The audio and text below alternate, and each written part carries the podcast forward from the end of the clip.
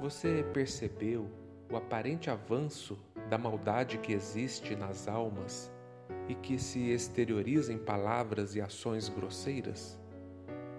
Por vezes, a impressão que temos é que a grande maioria dos seres anda armada contra seu semelhante. Como exemplo, atendentes nas empresas e nos serviços públicos que parecem abarrotados de tarefas e por isso mesmo estão sempre estressados. Clientes, muitos impacientes e agressivos, que ofendem e esbravejam inconsequentemente. Às vezes, o tom de voz ou a inflexão que imprimimos aos nossos vocábulos é o que agride e ofende.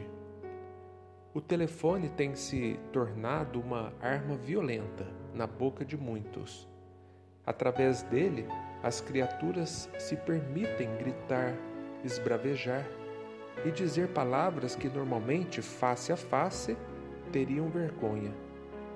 Pelas mídias sociais, a violência se mostra diariamente nos comentários amargos, críticas terríveis, como se fôssemos fiscais do comportamento alheio.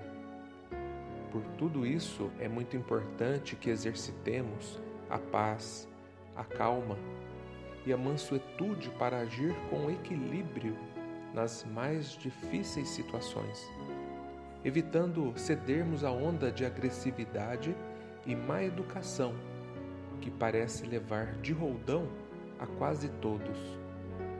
Usar expressões mágicas funciona muito bem como o por favor, seria possível, poderia me fazer uma gentileza, com licença, desculpe-me.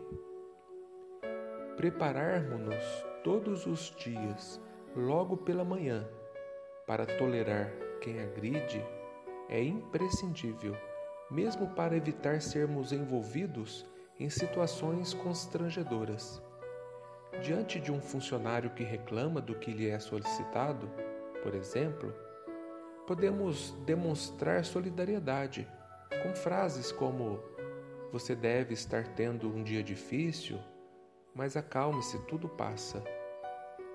Perante o cliente aborrecido ou agressivo, coloquemo-nos dispostos a ajudar com polidez e educação.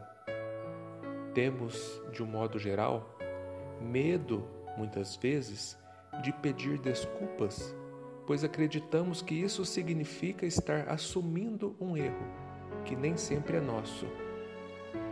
Entretanto, desculpar-se significa tomar ciência da frustração de alguém e ouvir a sua solicitação.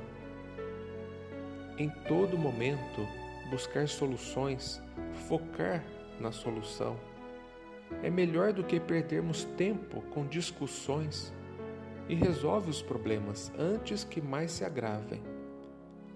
Um sábio, andando pelas terras do Oriente, cantou versos de paz, dizendo: Bem-aventurados os mansos e pacíficos, porque serão chamados filhos de Deus.